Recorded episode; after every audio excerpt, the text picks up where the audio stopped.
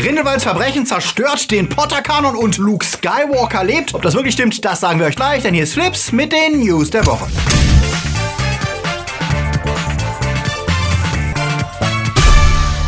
Die Themen der Woche. Was Sonys E3-Absage für die PS5 bedeutet. Abschied von Stan Lee. Game of Thrones sorgt für Tränen. Nintendo fordert 12 Millionen von Retro-Gaming-Seite und Pikachu wird rechtsradikal. Flips wird im November unterstützt von unseren Flips Guardians. Derby, der Twarslöper, Marc-André Schreiber, JFK Faker, Dominik Richter, Silko Pilasch, Luca Kamens, Teuflisch Gut Mobile, Sepp Kerschbaumer, Akoya, Anja Scholz, Orno Dreipolz, Daniel Schuh, T-Unit CB, Kati Uzumaki und Dennis Heide. Ein großer Dank geht natürlich auch raus an unsere Flips Junior Guardians. Wenn auch du deinen Namen hier lesen möchtest, dann schau doch mal vorbei auf unsere Patreon oder Steady-Seite. Und wenn ihr auch unter der Woche keine Flips News verpassen wollt, dann folgt uns auch auf Twitter, Facebook oder Instagram. Immer weniger Konzerne haben immer mehr Medienmacht. Das ist heutzutage schon fast normal in Zeiten, in denen Disney und Comcast ihr Imperium unaufhaltsam ausweiten und selbst legendäre Studios wie Fox und Warner nicht vor der Übernahme sicher sind. Da ist es schon fast anachronistisch, wenn ein Studio sich bewusst dagegen entscheidet, Teil eines Megakonzerns zu werden. Das Animationsstudio Atmen geht aber genau diesen Weg, denn diese Woche berichtet der Guardian, dass die Gründer der Firma 75% der Anteile von Atma Animation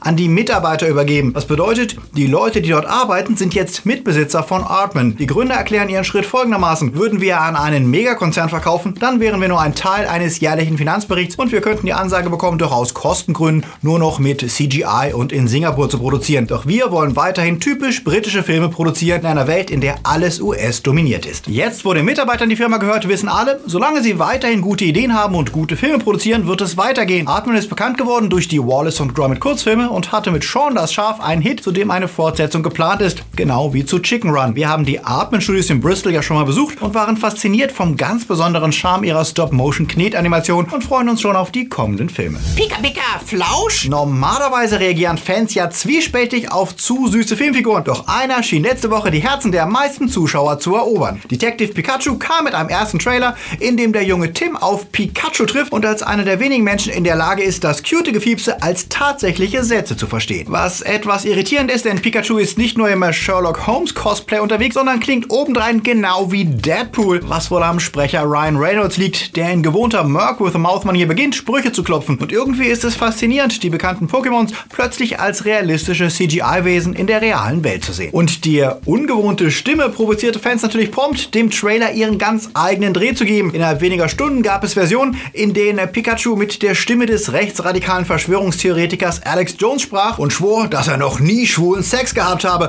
Und in einer anderen Version war er mit der Stimme von Danny DeVito zu hören, die irgendwie viel zu gut passte. Was Fans nicht passte, zumindest denen in Deutschland, war die unpassende Synchronisation von Pikachu, nämlich der Originalstimme, wenn er Pika Pika sagt. Das war nämlich ziemlich platt äh, rübergesprochen worden, anstatt die ikonische Originalversion zu nehmen, die überall sonst in der Welt verwendet wurde. Warner hat das inzwischen korrigiert. Im Kino bleibt es dann in der Originalfassung allerdings bei Deadpool, beziehungsweise bei der Stimme von Ryan Reynolds, wenn er richtig spricht, wenn der Film im Mai startet. Seid ihr gespannt auf Detective Pikachu? Sagt es uns in den Kommentaren. Diese Woche hieß es Abschied nehmen, denn mit 95 Jahren verstarb die Comic-Legende Stan Lee, der nicht nur Marvel entscheidend geprägt hat, sondern mit seinen realistischeren Figuren und vielen gesellschaftspolitischen Themen neu definierte, was Superhelden-Comics erzählen können. Nicht nur Marvel gedachte Lee mit einem eigenen Tribute-Video, auch viele seiner Kollegen erinnerten sich noch einmal an den King der Cameos, dessen Ausspruch Excelsior uns stets daran erinnerte, nach dem Besten in uns zu streben. Hugh Jackman erinnerte sich in der Show von Stephen Colbert daran, wie beliebt Stan Lee bei den Fans war. Wenn er am roten Teppich auftauchte, war es allen egal, dass Wolverine auch gerade da war. Wir werden ihn und seine Cameos vermissen, doch seine Figuren und seine Botschaft wird weiterleben. J.K. Rowling hat ja eine diebische Freude daran, ihre Fans zum Ausrasten zu bringen. Ob sie nur enthüllte, dass Dumbledore schwul und in Grindelwald verliebt ist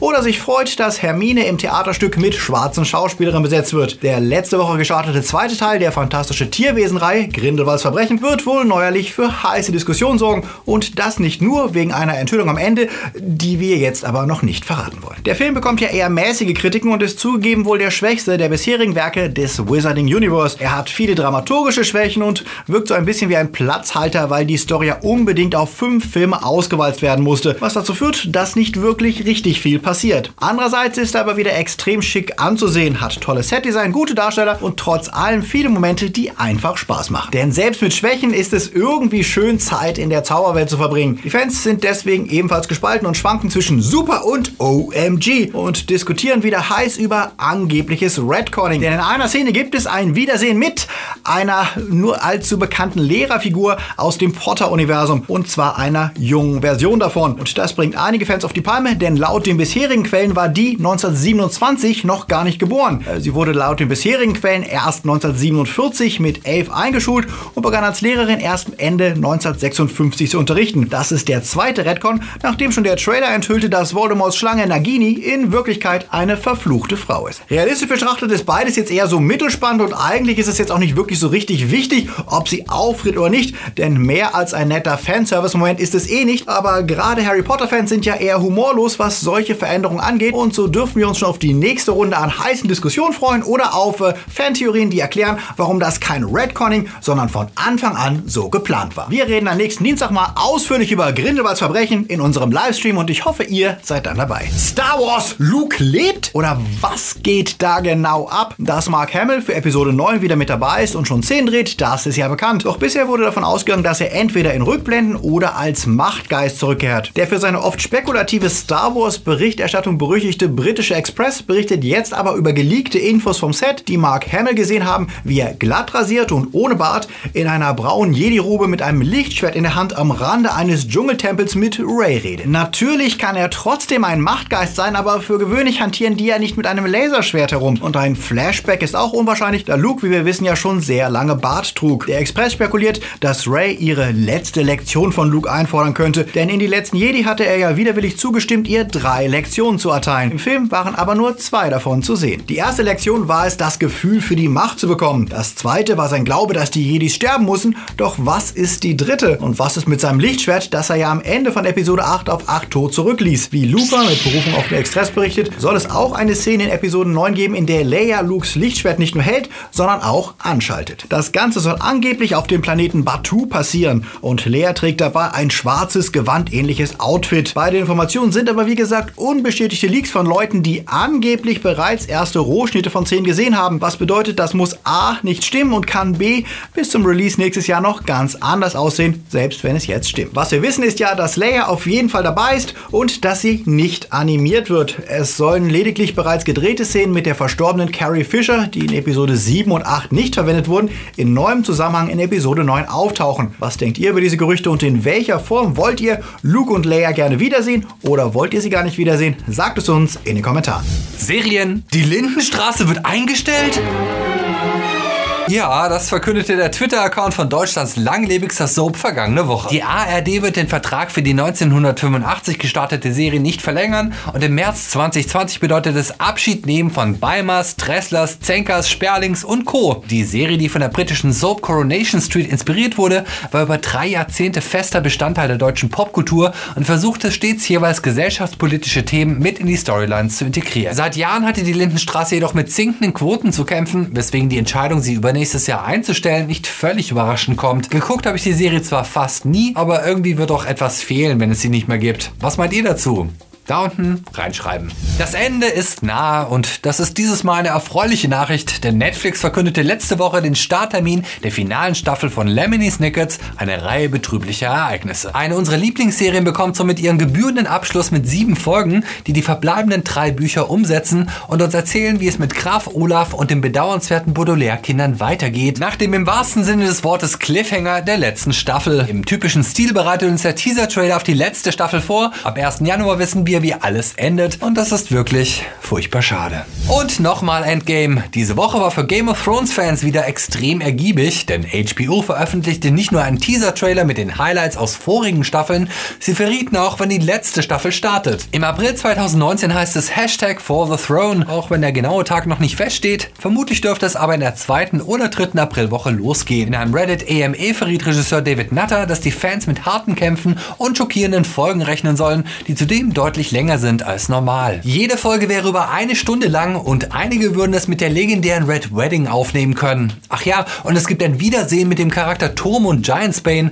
was wohl bedeutet, dass er den Angriff des Night King doch überlebt hat. Und die Drehbücher seien wohl so emotional, dass mehrere der Darsteller schon beim Probelesen geweint hätten. Ob ihr auch in Tränen ausbrecht, das wissen wir dann im April. Wie hatten wir uns im Frühjahr auf Hogwarts Mystery gefreut und wie enttäuschend lieblos war dann das erste der neuen Wizarding World Mobile Games. Eine grafisch uninspirierte und spielerisch langweilige Tap-Tap-Tap-Verlade, die im Wesentlichen Kohle abgreifen wollte und die zu Recht verheerende Kritiken bekam. Was leider die Erwartungen für das Nachfolgespiel Wizards Unite etwas dämpft. Lichtblick, das Spiel wird von Niantic, den Machern von Pokémon Go, produziert und soll einen ähnlichen Ansatz verfolgen, den Spielern also ermöglichen, mittels Augmented Reality in ihrer Umgebung magische Artefakte zu finden, magische Wesen zu fangen und bekannte Figuren zu treffen. Diese Woche gab es den ersten Trailer und der war überraschend stimmungsvoll und lädt die Spieler ein, mitzuhelfen, die magische Welt vor der Entdeckung durch die Muggles zu beschützen. Im kommenden Jahr erscheint das Spiel und ich hoffe sehr, dass es das verlorene Vertrauen ins Mobile Porter Erlebnis wieder wettmachen kann. Habt ihr Bock auf äh,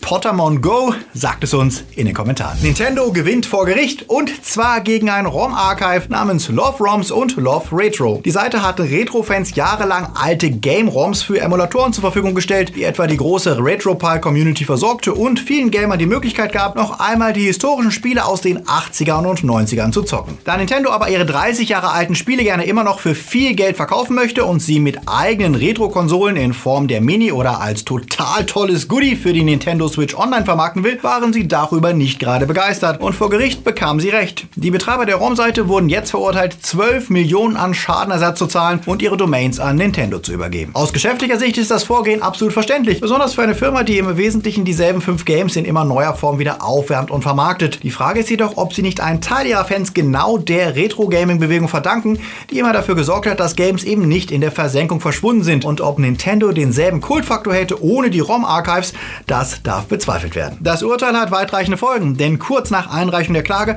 haben auch andere große ROM-Archive wie MU Paradise ihre Downloads offline genommen, was nicht nur klassische Nintendo-Games betrifft, sondern auch Spiele für historische Heimcomputer wie den C64, Amiga, Amstrad und Co. Was meint ihr dazu? Sagt es uns in den Kommentaren. Apropos Retro, dem Erfolg von Nintendo folgend, hat ja auch Sony beschlossen, eine Mini-Konsole ihres Klassikers der ersten PlayStation auf den Markt zu bringen. Die erscheint zwar erst Anfang Dezember, doch schon jetzt gibt es erste Reviews und äh, die sind eher ernüchternd. Was vor allem an der Auswahl der 20 Games liegt, die die PlayStation Classic mitbringt und die ausgerechnet Meilensteine wie Crash Bandicoot, Spyro oder Castlevania Symphony of Night vermissen lässt und stattdessen ähm, Perlen wie Mr. Driller oder Cool Borders 2 mitbringt, auf die wohl kaum jemand gewartet hat. Obendrein gibt es Kritik für das lieb und soundlose Menüdesign, wenig Einstellungsmöglichkeiten, keinerlei Filteroption und dass das Ganze auf einem Open Source Emulator basiert, was dann tatsächlich die Frage aufwirft, warum man dafür 100 Euro ausgeben soll. Doch Sony hat mehr News als die Retro-Konsole zu bieten, denn sie ließen diese Woche noch eine wirkliche Bombe platzen und zwar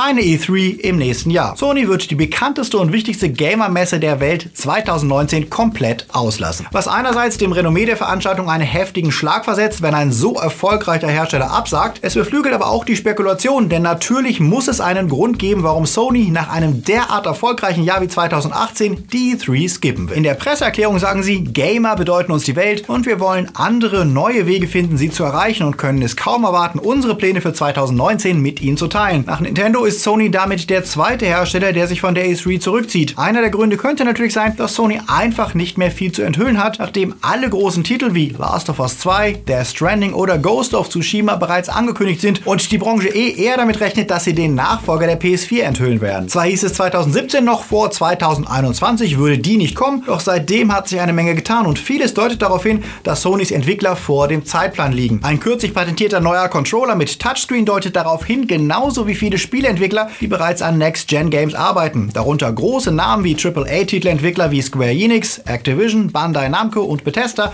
und Rocksteady und natürlich Sony Interactive. Natürlich brauchen solche Titel viele Jahre, bis sie erscheinen, aber der starke Fokus auf kommende Exclusive-Titel für die PS5 lässt vermuten, dass die Konsole vielleicht wirklich schon Anfang 2020 erscheinen könnte. Sonys Rückzug von der E3 wurde auf Reddit schon vor Veröffentlichung von einem User vorhergesagt und als User den befragten, ob er denn vielleicht auch Infos zum PS5-Release habe, antwortete er, dass Sony die PlayStation Experience nutzen würde, um die ausführlich vorzustellen, während sie die Ankündigung schon Mitte 2019 machen werden. Das sind natürlich Leaks und Gerüchte, aber völlig unwahrscheinlich klingen die nicht. Wenn Sony ihre Power-Konsole tatsächlich schon 2020 einführt, gäbe es wohl ein Kopf-an-Kopf-Rennen, denn auch Microsoft will ja Gerüchten zufolge die unter dem Arbeitstitel Scarlet bekannten neuen Xboxen ebenfalls 2020 veröffentlichen. Auf welches System seid ihr gehypt? Wollt ihr überhaupt schon neue Konsolen oder seid ihr noch ganz zufrieden mit dem, was ihr habt? Sagt es uns in den Kommentaren. Und jetzt wird es wieder Zeit für die Starts der Woche. Verschwörung. Erinnert ihr euch noch an Lisbeth Salander und die Millennium Trilogie? Okay, zugegeben, es ist neun Jahre her, dass Nomira Pass durch die Darstellung der komplexen Punkhackerin zum Star wurde und auch das US-Remake mit Rooney Mara und Daniel Craig liegt sieben Jahre zurück. Mit Verschwörung soll der Reihe jetzt mit komplett neuer Besetzung Leben eingehaucht werden. Die Verfilmung des Romans, der nicht auf einer Story des verstorbenen Steve Larsen, sondern dessen Nachfolger David Lagerkrantz basiert, konnte die Kritik leider nicht so recht begeistern. Zu viel Action, zu wenig komplexe Figuren ist das Urteil und das reicht im Schnitt nur für rund 5 Punkte bei den Kritikern. So viel Zeit ist eine Midlife-Crisis Krebs-Altrocker-Komödie mit Starbesetzung. Jan-Josef Liefers, Jürgen Vogel, Richie Müller, Armin Rohde und Matthias Bundschuh versuchen ihre alte Band noch einmal zu reanimieren, um im Rockpalast aufzutreten. Ja, die Älteren von uns erinnern sich, ehe einer von ihnen an einem Tumor stirbt. Das Ganze schwankt zwischen Melodrama und Klamotte und wird durch die gute Besetzung nur so halb gerettet, findet EPD Film, die nur zwei von fünf Punkten geben für so viel Zeit. Wenn ihr nicht nur Sonntag, sondern täglich Filme, Serien und Game News wollt, dann folgt uns einfach bei Facebook, Insta oder Twitter und bekommt immer die neuesten News. Und äh, wenn ihr nochmal genau wissen wollt, warum Stan Lee einfach nur ein verdammt toller Mensch war, dann klickt jetzt auf unser Video von Freitag, in dem wir nochmal ausführlich an ihn erinnern. Keine Woche ohne unseren Respekt, unseren Dank an alle Guardians, Junior Guardians und natürlich die hier gezeigten Flips Time Lords, die mithelfen, dass es mit Flips weitergeht, indem sie uns monatlich unterstützen. Danke an euch und auch an die Flips Patronus und Padawans. Wenn du auch deinen Namen hier mal lesen möchtest und willst, dass es mit Flips auch 2019 weitergeht, wir brauchen noch Unterstützer, um Flips zu sichern. Klick dich auf Patreon oder Steady und sichere dir obendrein Bonus-Podcasts und mehr. Oder lass uns doch ein einmaliges Trinkgeld per PayPal da. Die Links sind wie immer in der Beschreibung. Wert zum Flipsi. Wir sehen uns schon am Dienstag wieder, denn dann gehen wir beide live. Denn wir müssen dringend reden über Grindelwalds Verbrechen, den viele bis dahin sicherlich schon gesehen haben. Ja, wir freuen uns auf den Real Talk mit euch und auf eure Fragen. Bis dahin noch einen schönen Sonntag und läuft.